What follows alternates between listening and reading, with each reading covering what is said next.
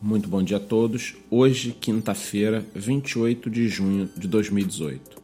O preço do Bitcoin encontra-se estável desde ontem, na faixa dos 6.100 dólares, com uma certa estabilidade das demais altcoins.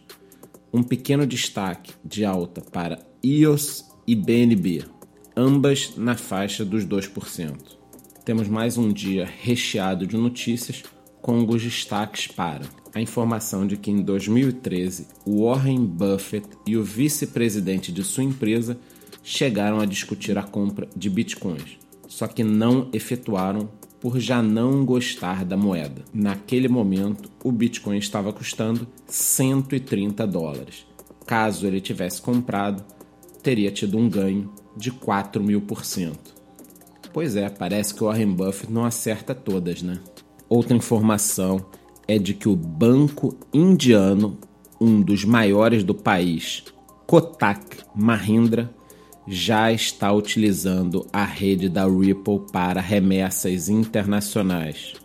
Por mais que você não goste da Ripple ou da XRP, é mais uma empresa utilizando o ecossistema das criptomoedas. E agora vamos às duas notícias mais importantes do dia, na minha opinião.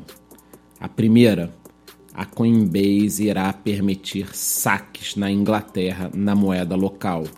Anteriormente, só era possível fazer isto em euros. Então, temos a impressão de que este mercado pode crescer ainda mais.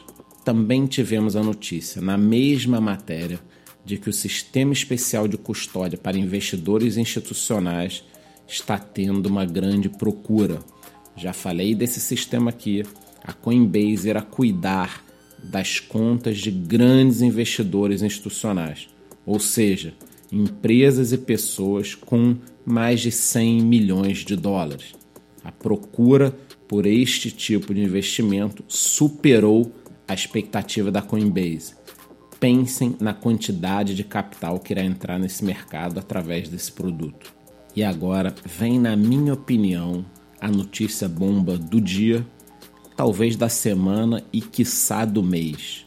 É a seguinte: a Comissão Reguladora Bancária da China está defendendo uma certa regulamentação dentro do país para as atividades de blockchain e criptomoedas. É isso aí, meus amigos. Existem células dentro da China e células importantes do governo defendendo a utilização desta tecnologia.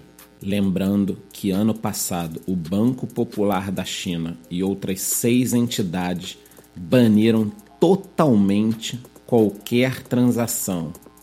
Mas, como eu já disse aqui num vídeo este ano, esse pode ser o grande cisne negro do mercado. A China não brinca, não dá pistas informou que baniu todos os tipos de transações. Mas será que isso realmente está acontecendo? Será que o planejamento deles é esse? Será que eles vão permitir que Estados Unidos, Índia, Japão, Coreia do Sul, Inglaterra, Canadá, Estônia, Suíça, todos esses países evoluam no seu mercado de criptografia, blockchain, contratos inteligentes, moedas inteligentes, e eles vão ficar sentados assistindo tudo isso. Meus amigos, sinceramente, eu não concordo com nada disso. Eu acho que eles estão agindo nos bastidores para aparecer com algo novo, moderno e dar uma calçarreada em quem não estava esperando isso. Portanto, fique ligado e não acredite em tudo que você está lendo por aí. Por hoje é só, até a próxima.